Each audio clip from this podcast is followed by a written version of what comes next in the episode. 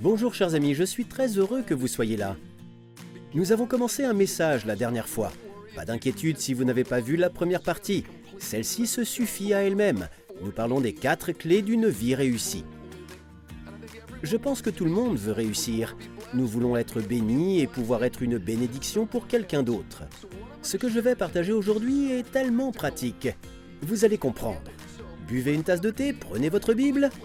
Asseyons-nous et plongeons-nous ensemble dans la parole. Bonjour, je suis Bélès Conley. Dieu vous voit, il vous aime, et peu importe ce à quoi vous faites face, il a les réponses. Je l'ai dit à maintes reprises, et c'est vrai, si je pouvais m'asseoir avec vous dans votre salon ou dans votre cuisine, nous ferions chauffer une bouilloire, nous préparerions une théière. Nous nous assiérons à cette table. Vous voudriez peut-être prier à propos de certaines choses. Je serais ravi de vous prendre par la main et de prier Dieu ensemble pour ces choses, ou simplement de nous asseoir et de parler de la parole de Dieu ou du merveilleux Jésus. Je suis tellement reconnaissant de la grâce du Seigneur dans ma vie, de ce qu'il a fait pour moi et de ce qu'il continue à faire pour moi. Je suis si reconnaissant pour le Saint-Esprit béni qui nous fortifie chaque jour, nous réconforte et nous guide. Si nous pouvions nous asseoir et parler de ces choses ensemble, j'en serais ravi. Évidemment, il ne m'est pas possible de le faire avec tout le monde.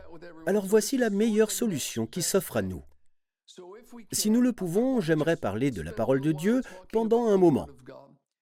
Nous parlons des quatre clés d'une vie réussie. Si vous étiez avec nous la dernière fois, nous avons parlé de la découverte de notre but. Dieu nous a façonnés individuellement et l'œuvre de notre vie doit découler de ce façonnage individuel. Je ne vais pas revenir sur tout cela. Nous allons passer à la deuxième clé d'une vie réussie. Tout d'abord, il faut trouver son but. Deuxièmement, il faut avoir de la passion. Il faut vivre avec passion. Quoi que vous fassiez, ne vous contentez pas de vivre ou d'exister, mais vivez vraiment. Ne vous contentez pas d'exister et de vivre une journée après l'autre. Je me rends compte que cela décrit certains d'entre vous en ce moment. Pour vous, le simple fait de vivre une journée de plus est monumental. Je veux juste vous dire que Dieu vous voit et qu'il veut vous aider. Je sais que certains d'entre vous qui me regardez en ce moment, vous menez des luttes titanesques. Vous luttez contre une profonde et sombre dépression. Dieu vous aime. Il désire vous aider. Il veut libérer votre esprit de cette dépression et il ne veut pas que vous vous contentiez d'exister. Il veut que vous viviez. Je voudrais vous parler de la passion. La Bible dit en Ecclésiaste 9.10, Tout ce que ta main trouve à faire avec ta force, fais-le. Colossiens 3.23 dit, Tout ce que vous faites, faites-le de tout votre cœur. Que vous soyez prédicateur, écrivain, enseignant, chanteur ou organisateur, faites-le avec passion. J'avais un ami qui est maintenant au ciel. Lorsque nous avons fait connaissance, il était membre de l'Église. Il a commencé à venir à l'Église avec sa famille. Un jour, il m'a proposé d'aller chasser à l'arc avec lui avec des arcs et des flèches.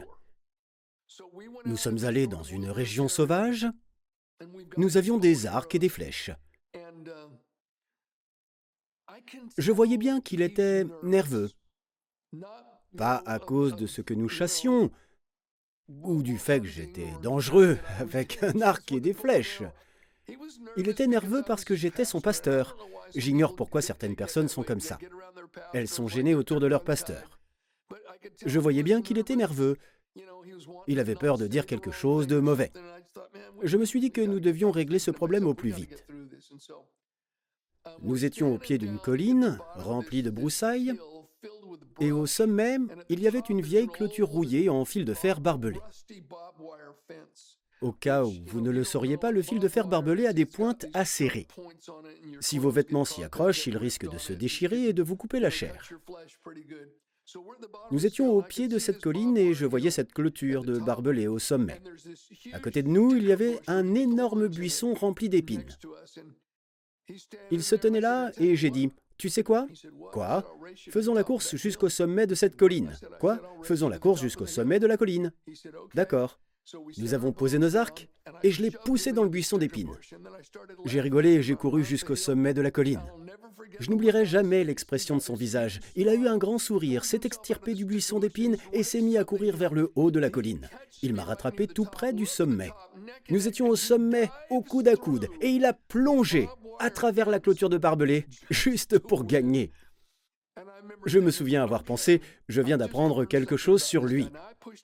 Je l'avais poussé dans le buisson d'épines pour plaisanter, mais à partir de ce moment-là, il n'a plus jamais été nerveux. Il me considérait comme son ami. Nous sommes restés de bons amis jusqu'au jour où il est allé au ciel, bien des années plus tard. Ce jour-là, j'ai appris quelque chose sur lui. C'était un homme passionné. Il avait une entreprise très prospère et il était très passionné par son travail.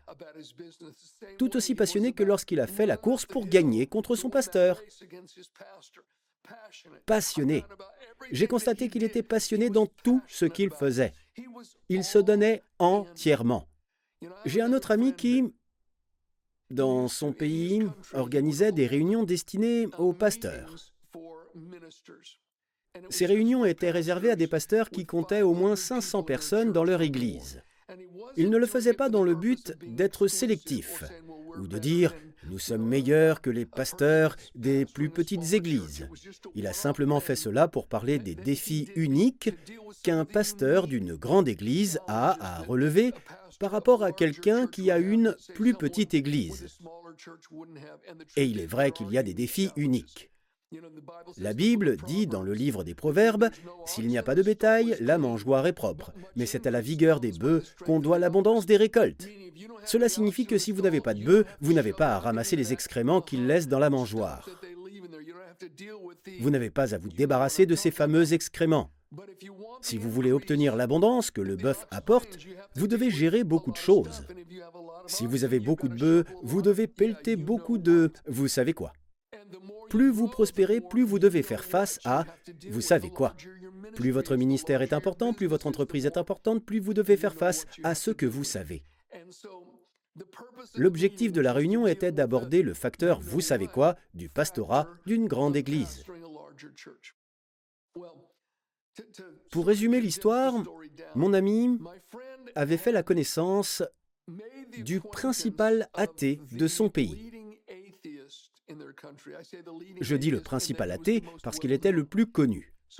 Mon ami, qui avait fait la connaissance de cet homme et s'était lié d'amitié avec lui, a dit Nous organisons une conférence pour les pasteurs. Les pasteurs de toutes les plus grandes églises du pays vont venir et je veux que tu sois l'orateur invité. L'athée a répondu Quoi? Oui, je veux que tu leur parles. Pourquoi veux-tu que je parle aux pasteurs Je voudrais que tu parles de ce sujet. Pourquoi ne viens-tu pas à l'Église et pourquoi penses-tu que la plupart des gens dans notre pays ne viennent pas à l'Église? Pourquoi les gens restent-ils à l'écart de l'Église? Il a répondu D'accord, je vais le faire. Je n'oublierai jamais le moment où mon ami m'a raconté l'histoire. L'athée se lève et prend le micro. La salle est remplie de pasteurs des églises les plus influentes du pays. Sa phrase d'ouverture était la suivante J'ai l'impression d'être un lion dans la fosse au Daniel. Tout le monde a éclaté de rire, ce qui a apaisé la tension dans la salle. Puis il a dit On m'a demandé de vous expliquer pourquoi je ne viens pas à l'église et pourquoi la plupart des gens de notre pays n'y vont pas. La principale raison pour laquelle les gens ne viennent pas à l'église est que nous ne voyons pas de passion dans la chair. Il avait capté leur attention. Il a poursuivi en disant, Si le message que vous prêchez est vrai, et si lorsqu'on meurt sans avoir accepté Jésus-Christ, on va dans un endroit appelé l'enfer, et que l'enfer est vraiment tel que la Bible le décrit, le plus grand blasphème pour Dieu est de ne pas vous voir entièrement passionné par votre message. Il a dit, je ne vois pas de passion dans la chair. Il avait toute leur attention. C'est tellement vrai. Personne ne viendra écouter un prédicateur endormi qui ne semble même pas croire en ce dont il parle. Les gens sont attirés par la passion. Ils veulent voir quelqu'un qui brûle d'un zèle ardent pour ce qu'il fait. C'est vrai pour l'Église, mais c'est vrai aussi pour tout le reste. Les gens sont attirés par la passion. La vie elle-même est un cadeau dont il faut profiter. Il faut la célébrer. Ne traversez pas la vie en somnambule. Donnez généreusement, chantez à plein poumon, dansez comme si personne ne vous regardait. Vivez avec passion. Jean 2, 13 à 17 parle de Jésus et de sa passion. Il est dit ceci. La Pâque juive était proche et Jésus monta à Jérusalem. Il trouva les vendeurs de bœufs, de brebis et de pigeons, ainsi que les changeurs de monnaie installés dans le temple. Alors il fit un fouet avec des cordes. Ce n'est pas le Jésus dont on entend souvent parler. Alors il fit un fouet avec des cordes et les chassa tous du temple, ainsi que les brebis et les bœufs. Il dispersa la monnaie des changeurs et renversa leur table. Et il dit aux vendeurs de pigeons, Enlevez cela d'ici, ne faites pas de la maison de mon Père une maison de commerce. Ses disciples se souvinrent qu'il est écrit, Le zèle de ta maison me dévore. Le zèle de ta maison me dévore. À quand remonte la dernière fois où vous vous êtes passionné pour quelque chose? À quand remonte la dernière fois où vous avez été dévoré par le zèle pour quelque chose? Un de mes amis me racontait une anecdote. Je crois que sa famille et lui étaient en vacances au Colorado pour faire du ski. Lui et sa femme ont skié pendant quelques heures, puis sont rentrés au chalet. Ils se sont assis à l'extérieur pour savourer une tasse de café en admirant le magnifique paysage qui donnait sur les pistes de ski. Ils ont remarqué que plusieurs maniaques descendaient à travers les arbres. Ils avaient quitté les pistes et descendaient à toute allure à travers les arbres. C'était dangereux. Il a regardé sa femme et lui a dit Regarde ces idiots, l'un d'entre eux va se briser la nuque. Ils les ont regardés, elle dit Oui, c'est fou. Alors qu'il se rapprochait de plus en plus, il dit Oh mon Dieu, ce sont nos fils. Il est immédiatement allé leur acheter des casques. Quand il m'a raconté l'histoire, je ne lui ai pas dit, mais j'ai pensé, bien sûr, ils agissent comme toi. Il était pareil. Il était passionné par tout ce qu'il faisait. S'il y avait un escalier et que nous étions ensemble, il voudrait faire la course contre moi. Il était passionné par tout ce qu'il faisait. C'était un prédicateur passionné. Il était passionné par la vie et ses fils étaient pareils. Je le répète, les gens sont attirés par la passion. Elle est contagieuse. Voici ce que dit 2 Corinthiens 9.2. Je connais en effet votre bonne volonté. Je me montre fier pour vous auprès des Macédoniens en affirmant que l'Achaïe est prête depuis l'année dernière et votre zèle, votre passion, a stimulé la plupart d'entre eux. La passion a quelque chose de très stimulant. Elle affecte les autres. La passion et le zèle ont un effet sur les autres. Dans l'une des réunions de D.L. Moody, on a raconté qu'un homme était présent et qu'il demanda à l'un des autres fidèles Vous venez souvent l'écouter? Oh oui. Vous venez parce que vous croyez aux choses qu'il prêche Voici la réponse qu'il a reçue. Non, je ne viens pas parce que je crois aux choses qu'il prêche. Je viens parce que lui croit aux choses qu'il prêche. Il y avait de la passion. Il y avait du zèle. Dieu veut que nous vivions notre vie avec passion. Passons maintenant à l'étape suivante, à la clé suivante d'une vie réussie, la paix. Nous devons rechercher la paix. La Bible dit en psaume 34, 15, Recherche la paix et poursuis-la. Rechercher la paix est une excellente chose. C'est une bonne chose à faire. Il y a la paix avec Dieu et la paix de Dieu. Ce sont deux choses différentes. La paix avec Dieu vient par le salut. Je me souviens d'avoir lu un article sur Henri David Thoreau, le grand naturaliste et brillant écrivain américain. Sur son lit de mort, un de ses amis lui a dit Henri, as-tu fait la paix avec Dieu Voici la réponse de Thoreau. Je ne savais pas que Dieu et moi devions nous réconcilier. C'est une réponse très intelligente, mais malheureusement erronée. C'est une réponse non éclairée. La Bible dit en Colossiens 1 que Christ a tout réconcilié par son sang versé à la croix. Mon ami, en réalité, Le monde entier était en inimitié. Nous étions ennemis de Dieu. Le monde entier est coupable du péché. La Bible dit, alors que nous étions encore des pécheurs, Christ est mort pour nous. Il a apporté la paix par son sang versé sur la croix. Le seul moyen d'avoir la paix avec Dieu est de mettre votre confiance en son Fils, Jésus-Christ, qui est mort pour vous. Il a porté votre péché et la peine pour votre péché sur le bois du calvaire. Une fois que vous avez la paix avec Dieu, vous pouvez avoir la paix de Dieu. Philippiens 4, 6 et 7 dit ceci. Philippiens 4, 6 et 7. Ne vous inquiétez de rien, mais en toute chose, faites connaître vos besoins à Dieu par des prières et des supplications dans une attitude de reconnaissance. Et la paix de Dieu, qui dépasse tout ce que l'on peut comprendre, gardera votre cœur et vos pensées en Jésus-Christ. Ne vous inquiétez de rien, mais priez pour tout. Si vous le faites, la paix de Dieu vous protégera, vous gardera, établira un périmètre autour de votre cœur et de votre esprit, et vous gardera des pensées angoissantes.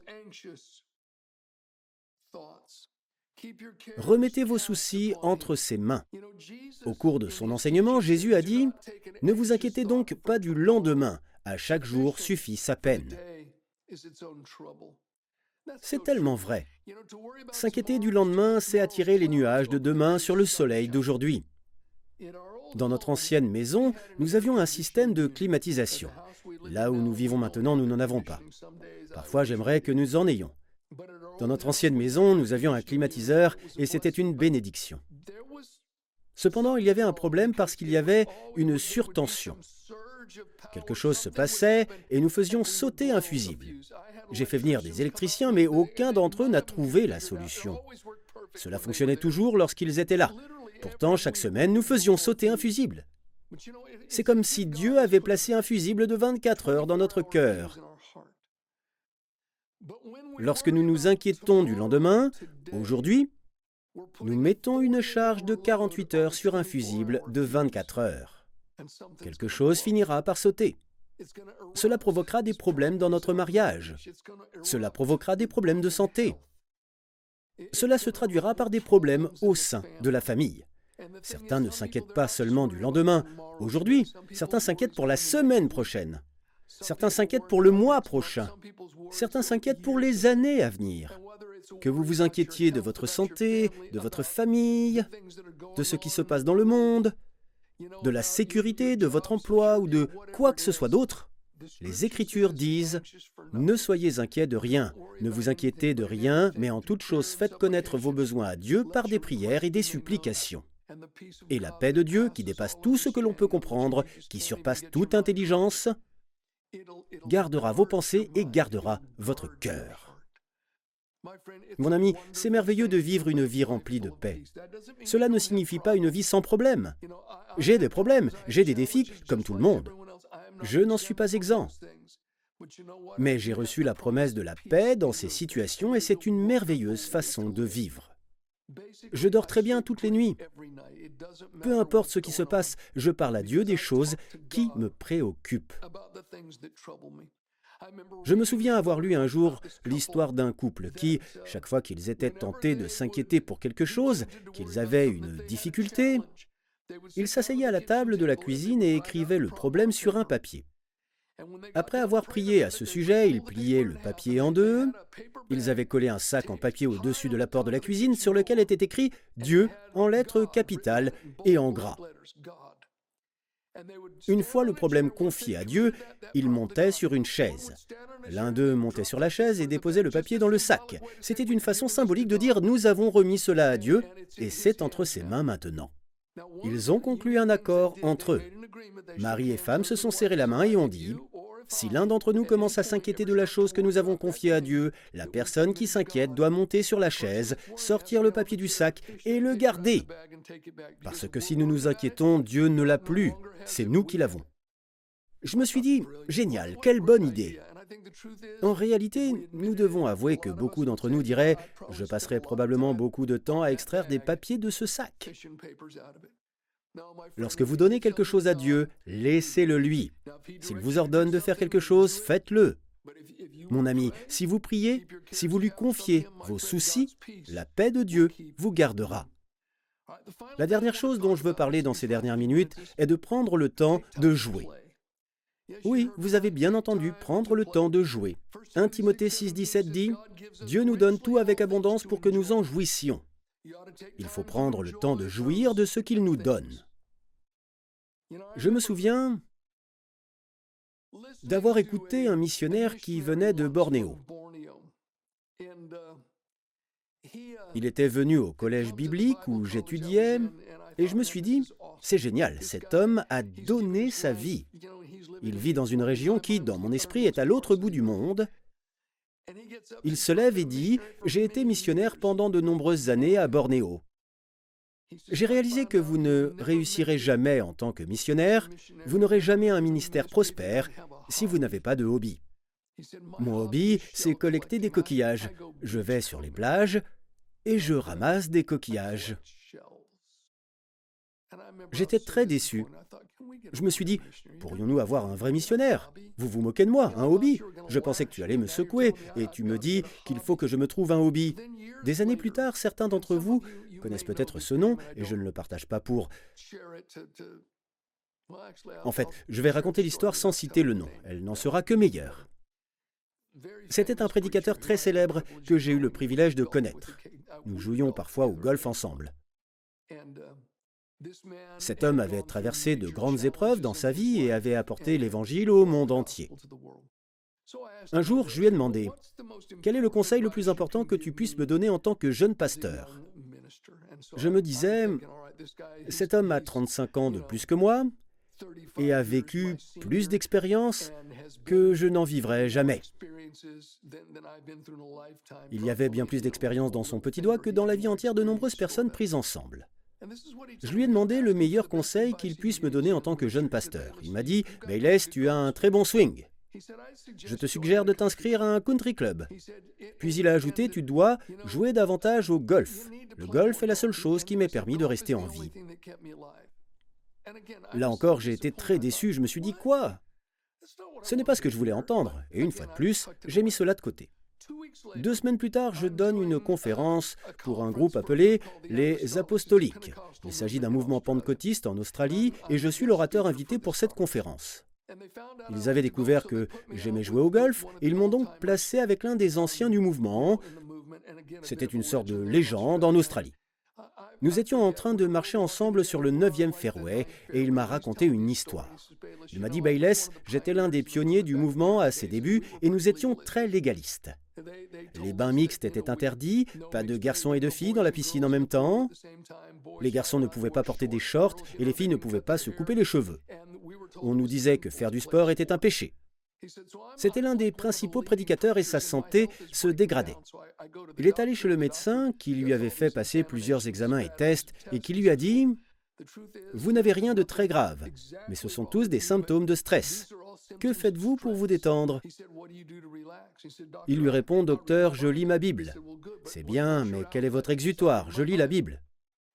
C'est bien, continuez à lire votre Bible, mais je vous dis que vous portez le stress du ministère avec vous. Vous allez mourir prématurément si vous n'avez pas une sorte d'exutoire, un hobby.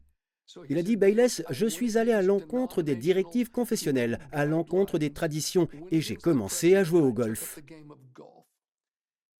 Il a dit, c'était scandaleux que l'un des principaux prédicateurs du mouvement soit sur un terrain de golf. Puis il s'est arrêté, s'est retourné, m'a regardé et m'a dit, Bayless, le golf est la seule chose qui m'ait gardé en vie. Je me souviens avoir pensé que j'avais entendu la même chose il y a quelques semaines de la part d'un autre prédicateur légendaire. Puis j'ai repensé au missionnaire de Bornéo et j'ai réalisé que Dieu essayait de me dire quelque chose. Je suis motivé, mais je ne suis pas insensé. J'aime jouer au golf et j'ai un autre hobby. Je saute dans l'océan avec un fusil sous-marin et je pêche du poisson. C'est ma thérapie par l'eau salée. Ce n'est pas seulement un luxe pour moi, c'est une nécessité pour moi. Dieu nous a créés pour que nous jouissions de ces choses. J'ai connu de nombreux prédicateurs qui étaient des princes dans la chair, mais qui souffraient de dysfonctionnement social parce qu'ils n'avaient pas de vie en dehors de la chair. Il faut parfois prendre le temps de récupérer. Jésus a dit à ses disciples en Marc 6, 31, Venez à l'écart dans un endroit désert et reposez-vous un peu. En effet, il y avait beaucoup de monde qui allait et venait, et ils n'avaient même pas le temps de manger. Mon ami, si cela décrit votre vie, vous devez vous rendre dans un endroit désert. Vous devez éteindre votre téléphone portable et prendre le temps de vous reposer.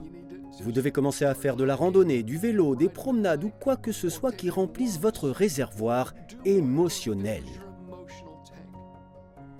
Pour vivre une vie réussie, il faut tout d'abord découvrir son but. Deuxièmement, être passionné. Troisièmement, rechercher la paix. Et quatrièmement, prendre le temps de jouer. J'espère que cela vous a aidé. Je prie pour que Dieu vous bénisse abondamment. À bientôt. Vous êtes épuisé Vous traversez une crise et vous ne savez plus quoi faire Procurez-vous le livret gratuit Saisissez la force de Dieu de Bayless Conley. Vous y trouverez quatre étapes qui vous aideront à aller de l'avant avec une force renouvelée. Il vous suffit de vous rendre sur bayless-conley.fr force.